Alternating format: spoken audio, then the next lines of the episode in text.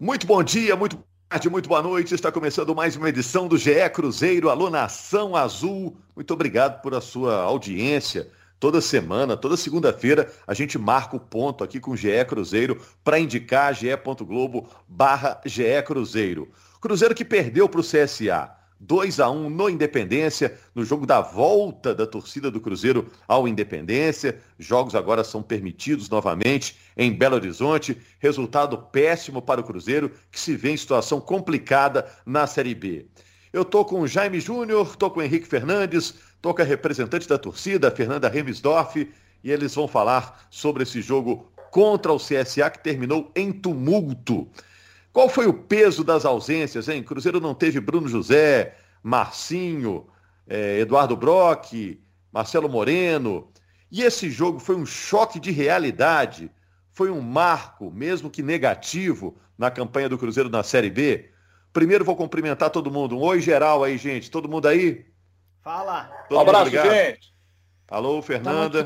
Todo mundo aqui. Fernanda estava no jogo ontem, estava no Independência. Fernanda também bate o ponto no Independência. Todo jogo que pode ter torcida, a Fernanda está presente, né, Fernanda?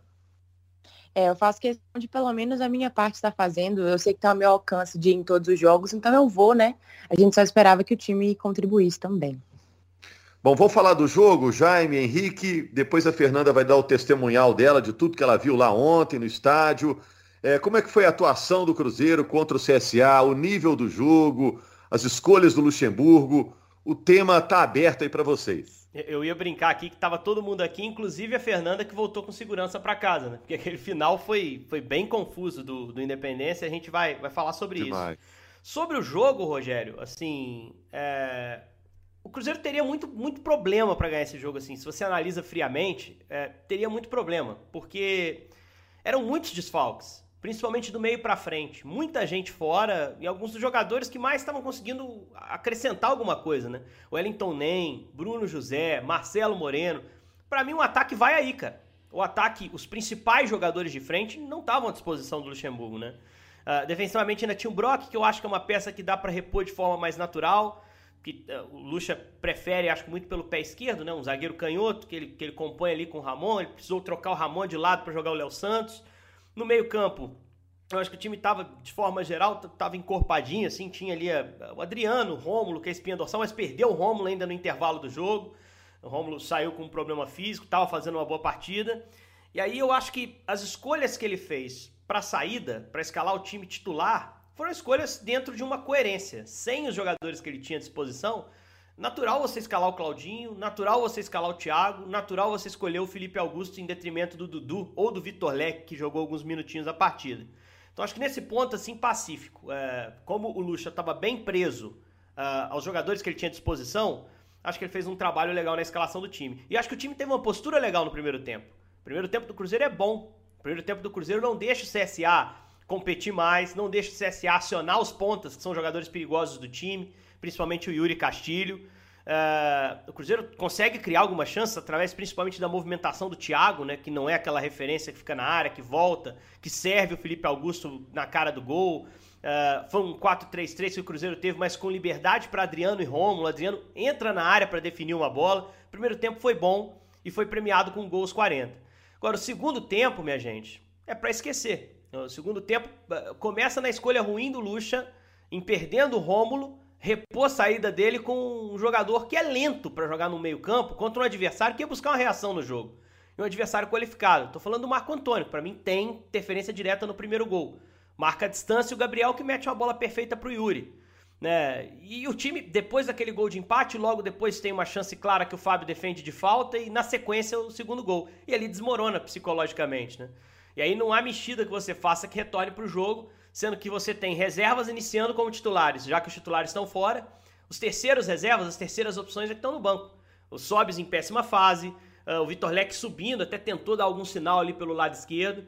Então estava uh, muito preso, preso o Luxemburgo para fazer mexida e tentar voltar para o jogo. Uh, de forma que o segundo tempo foi ridículo, o Cruzeiro foi totalmente dominado pelo adversário e para mim a virada foi justa no final das contas. Mas um jogo que foi muito, ele foi muito é, ele tem que ser muito associado aos desfalques de cara, assim. O Cruzeiro estava muito mexido nesse jogo E, e, tem que ser muito associado também à semana difícil que o Cruzeiro teve, né? mais uma vez vindo à tona as questões de, de atraso de salário. Uh, e psicologicamente um time fragilizado para reencontrar sua torcida, que fez barulho na independência, mas enfrentando um adversário que é superior nesse momento. CSA do Moza é melhor que o Cruzeiro do Luxemburgo. É, nessa lista esqueci também do Elton Nem, né? É, enfim, o Cruzeiro está dando azar também, alguns jogadores que estavam funcionando, né? Bruno José, próprio Moreno, né, que é uma referência do, do time, o Elton nem estava subindo de produção, jogadores que não estão disponíveis hoje, né? O Rodolfo, que foi contratado para acertar a zaga, é, não está na condição ideal, né? Né, Jaime? Tem um pouco de azar aí também. É, Rogério, e, e assim, aí você pega o jogo de ontem também, o Henrique resumiu bem tudo, mas é, o, o Cruzeiro estava tentando ali, é, do jeito que podia, com todos esses problemas, buscar ali o gol de empate. E aí o Sobis que entrou no jogo, cara experiente, o Sobis reclama com a arbitragem, toma o cartão amarelo. E aí, e aí deu, sabe? Sai de perto do árbitro. Mas o Sobis, você via que ele estava muito nervoso, muito pilhado, ele segue reclamando com o árbitro, e aí o árbitro expulsa. E aí, sabe, fica muito mais difícil. O time é, que já acabou, jogo, né? acabou. É, é ali já tinha o Claudinho no sacrifício ali fazendo número, né? Porque estava com cãibra, né?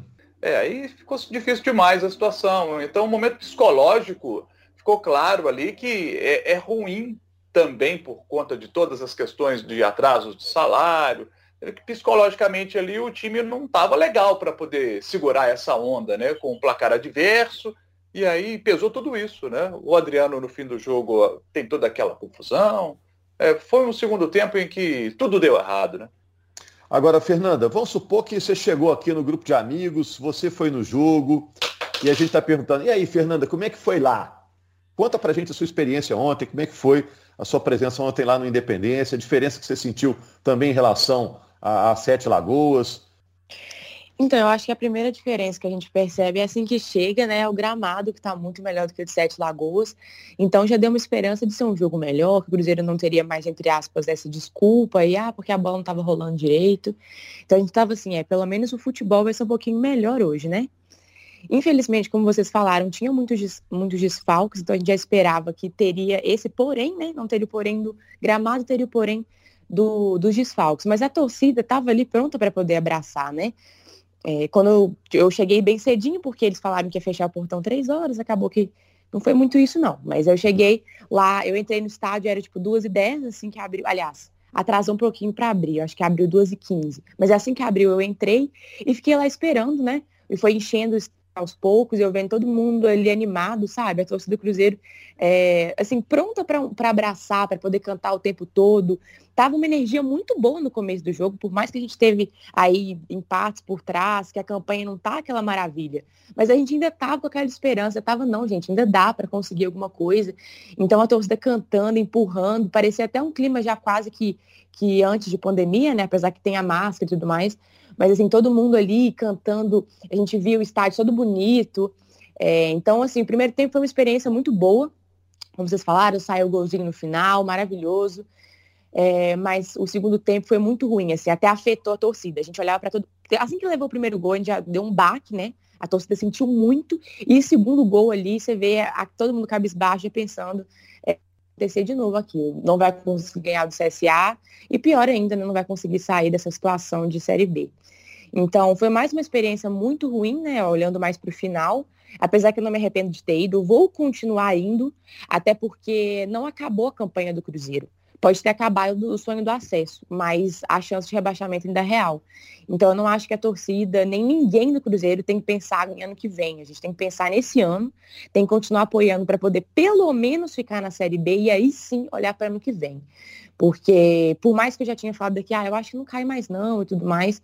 Só que depois de uma semana dessa, de tantas notícias ruins, assim, e eu ouvi alguns relatos de pessoas que, enfim, trabalham no Cruzeiro, que apertou meu coração de verdade e pensar assim, é, gente, não, não mudou nada não. O Luxemburgo chegou, ele deu uma vida, mas lá dentro continua a mesma coisa que são os maiores problemas, assim. Então, enfim, eu estou muito, muito, muito, muito preocupado de verdade, assim, com as coisas que eu vi essa semana e de pensar que é a campanha repetindo do ano passado e pior ainda, de não ter nenhuma esperança que ano que vem vai ser diferente. Será que não, hein? Será que eu, eu acho que o ano que vem será diferente, mas enfim, dá para estender um pouco mais esse assunto. Mas ficou, gente, essa sensação mesmo ao fim do jogo, tipo, ah, agora não dá mais. Agora realmente esse jogo marcou que não dá mais. Ficou essa, essa pecha ao fim da partida, não? Ô, Jaime, você quer contar sobre a conversa que a gente teve saindo do estúdio? Eu vou contar então. Saímos eu e Jaime, Pode. não é nada demais, não é nada demais. A gente saiu assim, poxa, que final de jogo. A gente teve um trabalho puxado ali pra tentar relatar a confusão e tudo. E aí a gente meio que quase ao mesmo tempo falou: foi simbólico esse jogo. É, é aquele tipo de jogo que você vai chegar no final da temporada e vai talvez se lembrar: olha, já estava difícil, mas o jogo que marca o não acesso talvez nem seja o jogo que lá na frente vai matematicamente selar o destino do Cruzeiro. Talvez seja esse, né? Esse cenário de, de, de desespero, de psicologicamente um time em ruínas, da torcida pro, protestando no fim, meio que contra o juiz, meio que contra a torcida, mas meio que contra o time, mas principalmente contra a diretoria. Então é um jogo que, que passa essa carga simbólica, Rogério. A sensação acho que é muito essa. Né? E a gente reitera aqui, matematicamente ainda é possível o acesso, né?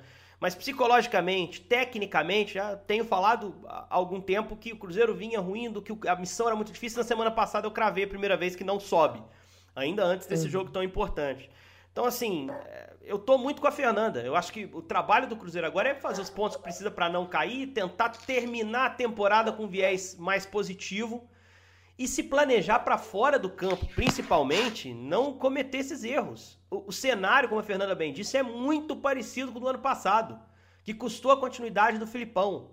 É, eu não tenho 100% de certeza que o, o Luxemburgo, no final do ano, ele consiga cumprir o que ele disse que, que vai procurar fazer. Aliás, ele, não, ele falou o seguinte: é, os salários estão atrasados, é importante dizer a verdade, é importante fazer a cobrança necessária, e ele está 100% certo.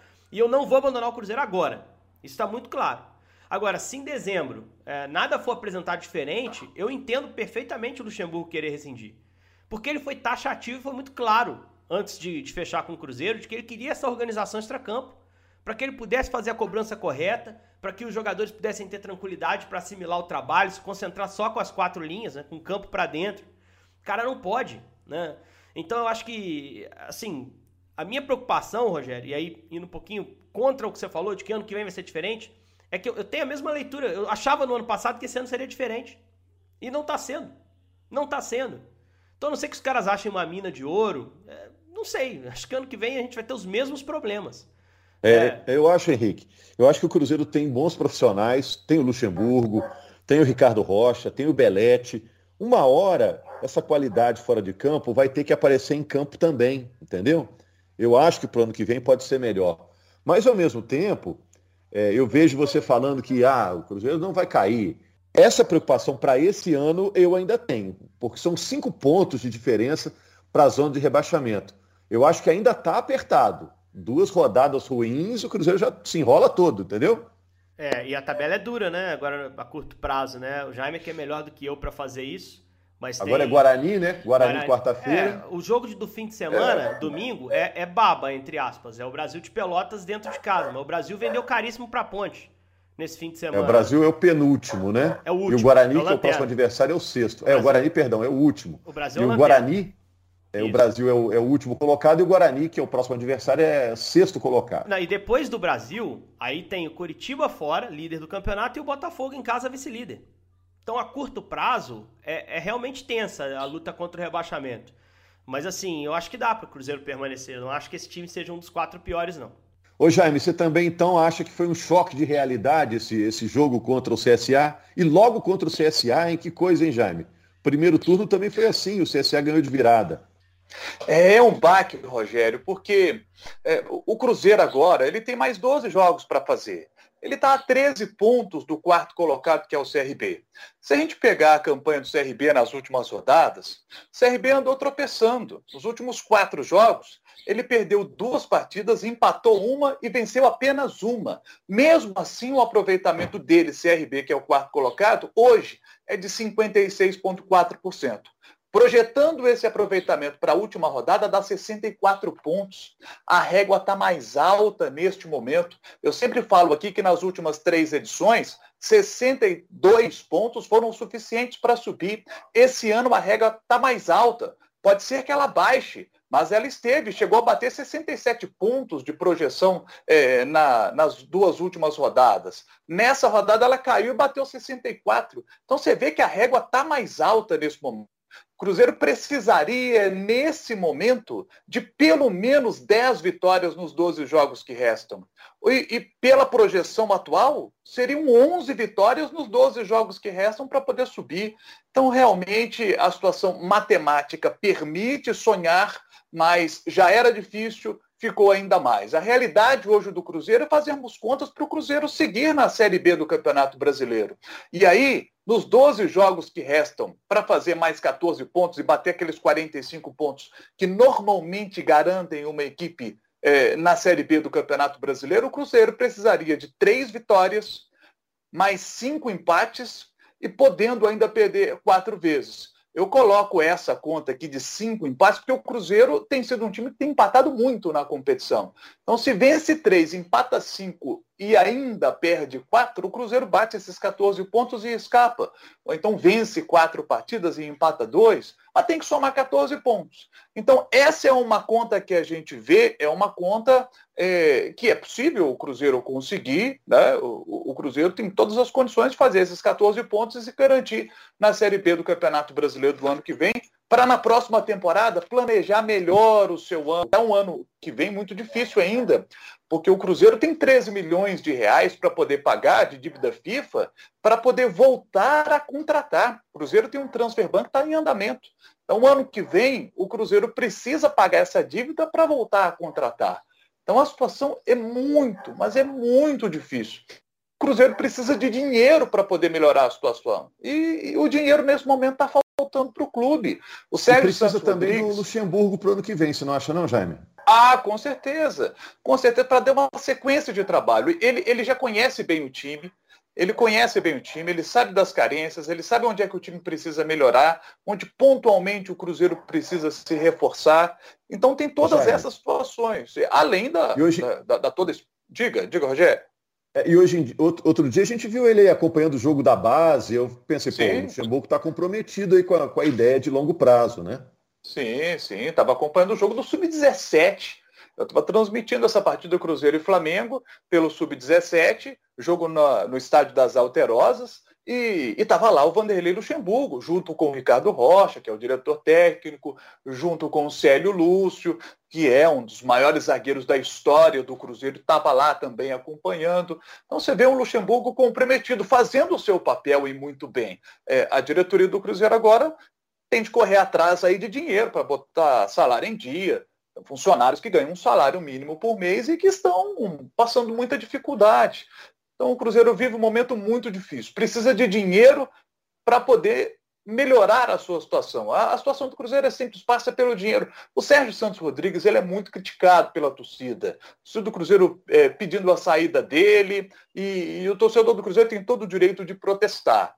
Mas o Sérgio, o Sérgio pegou um, um problema hum. maior do que ele imaginava porque o rombo foi muito maior do que nós mesmos, do que você, torcedor, todos nós imaginávamos. Então, assim, o, o Cruzeiro foi colocado numa situação, é, infelizmente, muito difícil. E, a meu ver, os problemas seguirão para a próxima temporada. A questão é como é que o Cruzeiro vai lidar com esses problemas. É, eu acho que uma coisa que é muito importante que o Cruzeiro precisa pensar para a próxima temporada é, é, é conseguir diminuir o que gasta no mês, porque nós temos equipes que estão disputando a Série B que têm folha salarial mais baixa do que o Cruzeiro e estão fazendo campanha melhor. Então, é, o Cruzeiro pode ter uma, um, um gasto mensal menor para poder conseguir pagar em dia. Então, para te é, falar que do G4, vem, do G4 talvez só o Curitiba não tenha uma folha bem mais baixa que a do Cruzeiro. Tô especulando é. aqui, mas você pega o elenco, talvez do G4 atual, Curitiba, Botafogo, Goiás e CRB, só o Curitiba tem uma folha equiparável. É, e no ano que vem, gente, torcida, né? Torcida do Cruzeiro presente. Se o Cruzeiro disputar a Série B, né? Vai ter torcida, né? É, aí já entra mais torcida dinheiro. do Cruzeiro, né? É. é. mas isso, a torcida, ela é, ela é positiva. Primeiro, assim, todo mundo vai ter torcida, então isso vai eh, ser bom para os é, cofres de todo Mineirão mundo. cheio é outra coisa, né? Mas o Mineirão vai encher, Rogério, com a bola que tá jogando? A pergunta ah, é essa. Dependendo do que, que o time render, ou Mas não, o que a gente tem. Criar, não, se o time jogar a ligação bem. de se criar com a torcida, isso pode acontecer. Já aconteceu jo... com outros grandes, né? Não, se o time estiver jogando bem, não precisa nem de torcida. O time vai estar jogando bem e vai, vai, vai deslanchar. Agora, depender da torcida para virar a chave do time, é, é complicado. Ah. A torcida não tem essa responsabilidade, é, não. Já, já se tentou de tudo, Henrique. Numa dessa é essa mesmo, entendeu? Não, é assim. A torcida do Cruzeiro a torcida do Cruzeiro ainda não teve tanta chance de mostrar o potencial por causa dessa pandemia, né? Mas pelo menos agora que a gente está tendo essa chance de ir no estádio, por exemplo, lá em Sete Lagoas, a gente é, esgotou os ingressos, aqui no Independência também vendeu muito. Eu tenho certeza que a torcida vai abraçar, só que para isso a gente precisa também pouquinho mais de confiança em quem está lá em cima, né? O Jaime chegou a mencionar o Sérgio aqui e realmente a torcida está muito desconfiada, está muito é, decepcionada com o trabalho dele, inclusive como vocês também já falaram que a gente teve um protesto no final do jogo, a gente teve gritos em relação a ele de, de enfim, tentar mostrar o nosso descontentamento, porque semana passada, né, saiu as notícias aí de que tá dois meses lá atrasado, a gente vê o Cruzeiro numa crise e vê um presidente vivendo no mundo paralelo postando foto sorrindo em Madrid, dando camisa como se tudo estivesse bem. Eu sei que ele tem as funções dele, de aumentar a marca do Cruzeiro, sei lá, só que eu acho que ele tem que focar nos problemas agora. Não é hora de ficar postando foto sorrindo no Instagram, lindo em outro país, lá na Europa, achando lindo, com o time afundado na pior fase história do time. Então, assim, beleza, ele pegou uma bomba, só que eu acho que ele já teve várias decisões erradas e eu acho também que ele falta um pouco de bom senso é, nas palavras e até no jeito que ele age nas redes sociais também, porque a gente precisa de, enfim, ter a cabeça no lugar e focar nos problemas. Mas, assim, não duvido que a torcida abrace o time, só que ao mesmo tempo a gente não pode depender da torcida, tem que depender de quem está lá dentro. E um dos motivos que eu falo que eu não vejo esperança de mudar para ano que vem, porque a gente continua com o mesmo comando, com os mesmos problemas, como a gente já falou, repetiu a, a, a, campanha do ano passado com os erros de técnico e tudo mais, e ainda tem questão do salário também, né? Fazendo falsas promessas para o técnico que vem e não consegue cumprir. Então o Sérgio Santos Rodrigues tem muito peso na campanha do Cruzeiro e ele precisa ter um pouco mais de responsabilidade é, nas ações que ele toma respeito com o torcedor do Cruzeiro. Isso aí é um desabafo que eu precisava muito fazer, porque assim, eu tô muito decepcionado com ele. E, e é importante citar o ponto de partida. O Sérgio concorreu à presidência porque quis, né, Fernando? Ele quis isso, cara. Ele quis. Exatamente. Né? E todo mundo sabia, quando ele concorreu, todo mundo sabia da situação difícil que o Cruzeiro vivia. É verdade que o Jaime disse que o problema talvez seja maior e, assim, já, já me encontrei com o presidente do Cruzeiro, eu, eu acho que ele é um cara que quer o melhor pro clube, não tenho a menor dúvida disso. É, mas assim, eu acho que falta um pouquinho de tato para cuidar desse cargo dele. E, e, aí, em cima do que a Fernanda disse dessa viagem dele para a Espanha, é uma viagem particular. Ele deixou isso claro, é um curso, inclusive, que ele faz, até querendo se capacitar para trabalhar melhor como, como presidente do Cruzeiro, né, para servir melhor ao Cruzeiro. Mas aí, quando posta foto em rede social, quando. É, assim, imagina você devendo para um funcionário seu, um funcionário vendo você lá, enquanto aqui quem está tendo que brigar com o CSA em campo, né? E, e, e lidar com a pressão da torcida é o, é o, jogador, sabe? Acho que falta um pouquinho de tato, um pouquinho de timing. O Sérgio é um, é um, é um presidente que está começando ainda o trabalho dele como gestor. Talvez um dirigente mais experiente não fizesse algo parecido. É, entendo também que ele tem a vida privada dele. Eu não concordo com a ameaça ao Sérgio. É um absurdo quando isso acontece. Mas eu entendo também a ira da torcida em algumas coisas, né? Porque, enfim, ela espera que a virada venha. Eu discordo completamente que a virada venha de arquibancada, de apoio do torcedor. Eu acho que a gestão do Cruzeiro tende a afastar o torcedor do estádio. Tende a afastar. Eu não acredito em público alto numa Série B do ano que vem. A não ser que tenha desempenho em campo. Se o time em campo começar a ganhar, o torcedor vai pro campo. A gente cansou de ver, gente. Não é só o Cruzeiro, não. São vários clubes. Time ruim, baixando o público em estádio. Isso pode acontecer com o Cruzeiro no ano que vem também. Eu acho que tem que primeiro ter uma transformação administrativa, um time mais organizado, uma agenda de notícias mais positiva, que não é culpa da imprensa, porque a imprensa está fazendo o trabalho dela apurando fatos. Dessa vez, a, a, indicação do salário atrasado partiu de um profissional do clube, um dos profissionais mais gabaritados, foi o Vanderlei Luxemburgo, e que para mim fez bem em dizer. É, e mais, mais de uma vez ele falou: as pessoas se incomodam quando se fala a verdade. E ele falou a verdade, tanto que depois o presidente reconheceu o atraso. Então, quando parar de ter, ter atraso, vai parar de ter notícia de atraso. Se parar de ter notícia de atraso, parar de ter atraso, o jogador vai trabalhar mais focado. O profissional que vier vai saber que pode cobrar o jogador que está recebendo em dia. Isso vai fazer com que a agenda positiva, um ciclo virtuoso no Cruzeiro, se faça. E, e um dos efeitos desse círculo virtuoso são resultados em campo e volta da torcida ao estádio. né, da presença maciça do torcedor. Então acho que a transformação tem que partir da administração do clube, não é do torcedor. O torcedor é refletir isso com o amor que tem, com a paixão que tem. O torcedor não tem que apagar incêndio e resolver problema de time. Né? Ele vai ao estádio, ele vai apoiar, mas é justo também protestar quando a coisa não acontece. É isso, gente. Opiniões acho... colocadas. Vamos aguardar também a repercussão desse final de jogo triste que a gente teve no Independência. Começou numa confusão com o Adriano do Cruzeiro e o Cristóvão, lateral do CSA.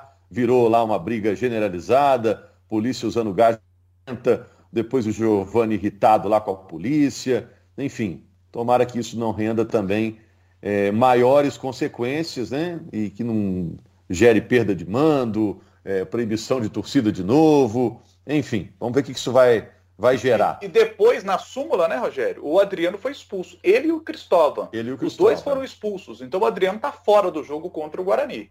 O Cruzeiro já não vai ter o Sobes, né? Compensação volta aí o, o Moreno, volta o Brock, né? Vamos esperar e na quinta-feira vamos repercutir o jogo entre Guarani e Cruzeiro. Combinado? Um abraço, gente. Valeu aí. Todo mundo desabafou, né?